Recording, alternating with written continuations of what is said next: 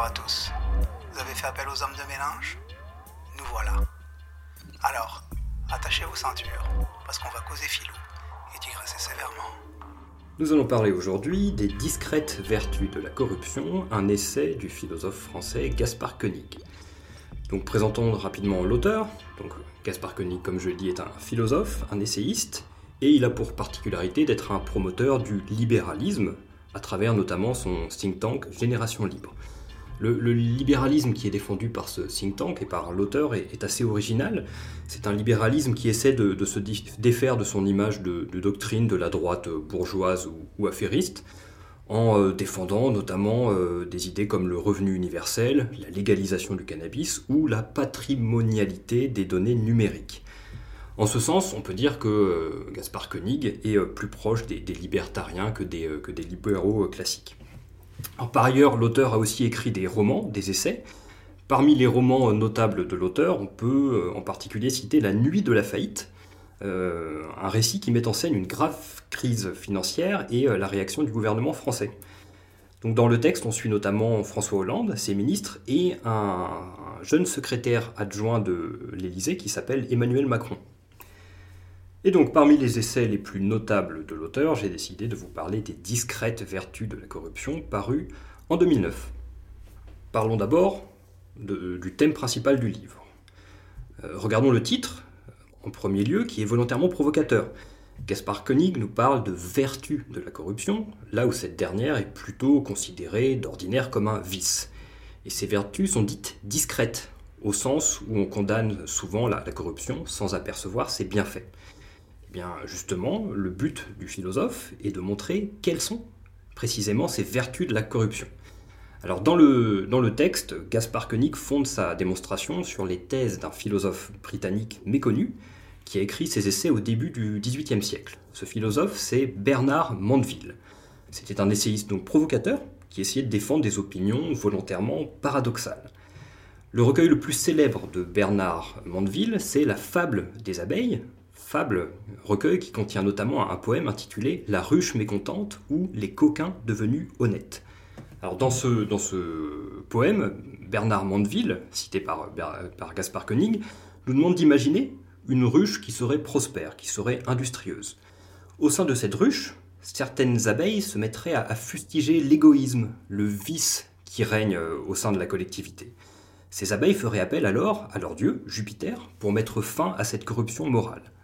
Or, que se passe-t-il une fois que Jupiter a agi nous demande euh, Bernard Mandeville. Eh bien, Jupiter supprime l'égoïsme qui guidait jusque-là l'action de chaque abeille. Et dès lors, la ruche se met à dépérir. Plus personne n'étant mu par son intérêt, le sens de son individualité, eh bien plus personne n'entreprend rien.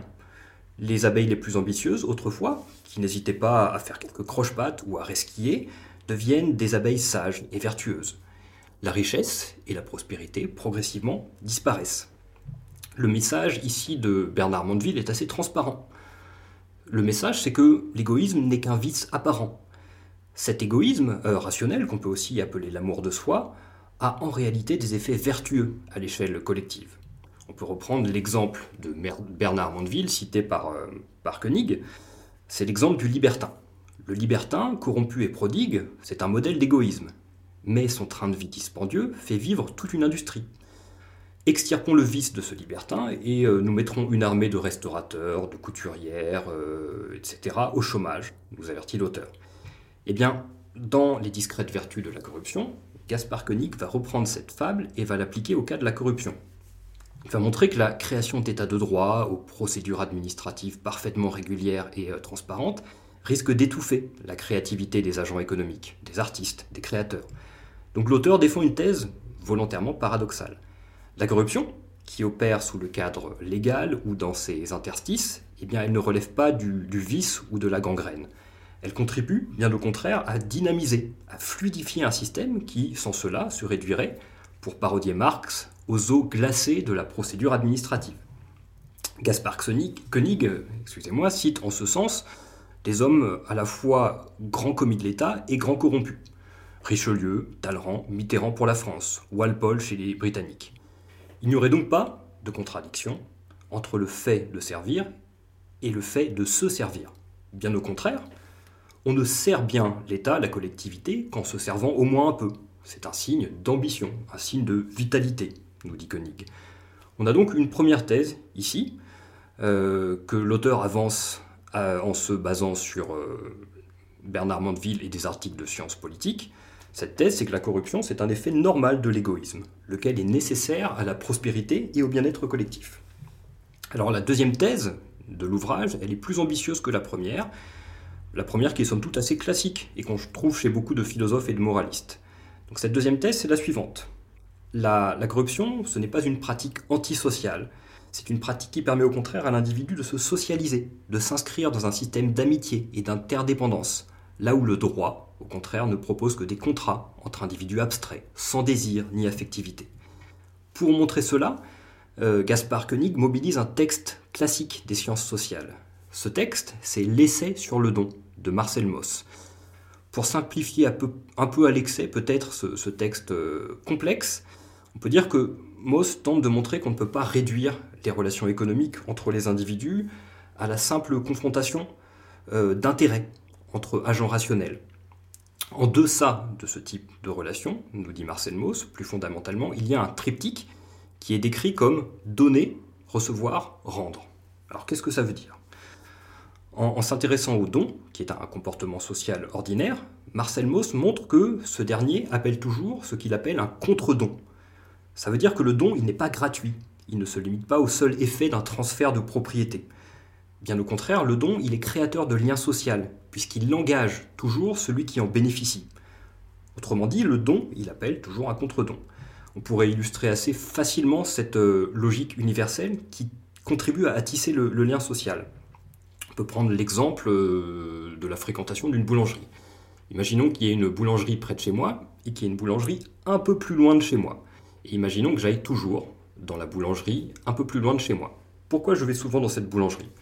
Si on se réfère simplement à une logique économique, on peut se rendre compte que ça n'a pas trop de sens. La boulangerie près de chez moi fait du pain de qualité moins cher que la boulangerie un peu plus loin de chez moi.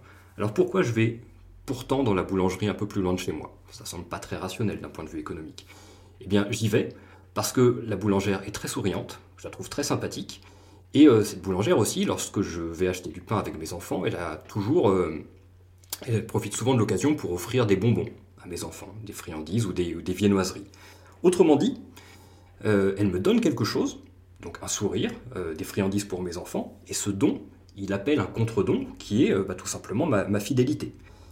Eh bien, Gaspard Koenig montre que la corruption, elle obéit précisément à cette logique de don contre don. Donc une logique irréductible à la logique de l'agent économique rationnel, mais une logique aussi irréductible à la logique du, sujet de droit, qui serait inscrit dans un réseau transparent de procédures juridiques ou, administratives. Et donc c'est l'occasion pour euh, l'auteur, Gaspard Koenig, de critiquer la vision de la corruption euh, comme un, pacte avec le diable. C'est une vision assez, classique, assez cliché de la corruption, euh, on la verrait comme un, pacte entre euh, deux individus, l'un qui serait bon mais plus pour longtemps, et un autre qui serait mauvais, le corrupteur. Or, la corruption, doit plutôt être conçue comme un système de relations sociales, une zone grise très complexe où la vie peut s'épanouir. Donc la deuxième thèse, ça consiste bien à dire que la corruption, elle revitalise ce que le droit a tendance à, assécher. Alors, on pourrait finalement considérer ces propos comme euh, une tentative euh, brillante de, cagneux ou, d'agrégatif euh, pour prendre la, doxa à contre-pied. Ça peut sembler un peu facile. On pourrait se dire que c'est un simple exercice de style. Pourquoi pas, mais je crois qu'il y a aussi derrière les, pirouettes rhétoriques brillantes de l'auteur une vision de, de l'existence qui se développe. Intéressons-nous, pour finir, à cette philosophie de l'existence. Koenig montre dans son essai qu'il est vain de viser la pureté idéologique, politique ou morale il nous est plutôt nécessaire, si nous souhaitons bien vivre, de nous insérer dans le monde avec tous les compromis, voire les compromissions que cela implique. Tout comme le pouvoir corrompt et implique de se salir les mains, une vie réussie, en fait, ne peut s'atteindre qu'en acceptant la saleté ou la frivolité du monde. Et donc, euh, il y a des pages très, très amusantes où euh, Koenig montre que celui qui rejette la corruption du monde n'est pas un être qui se distinguerait par sa pureté, par son honnêteté ou sa grandeur d'âme c'est plutôt une, volonté de puissance, au sens euh, de Nietzsche, qui ronge son ressentiment en rejetant le monde, Les incorruptibles, ce ne sont pas des êtres admirables, suggère l'auteur. Ce sont plutôt des hypochondriaques, incapables de se mêler à leurs congénères. Vivre, nous dit euh, Gaspard Koenig euh, pour, terminer son, roman, dans son, son, essai dans de très belles pages, c'est se corrompre. En conclusion, Les discrètes vertus de la corruption est un essai intéressant, plein de panache.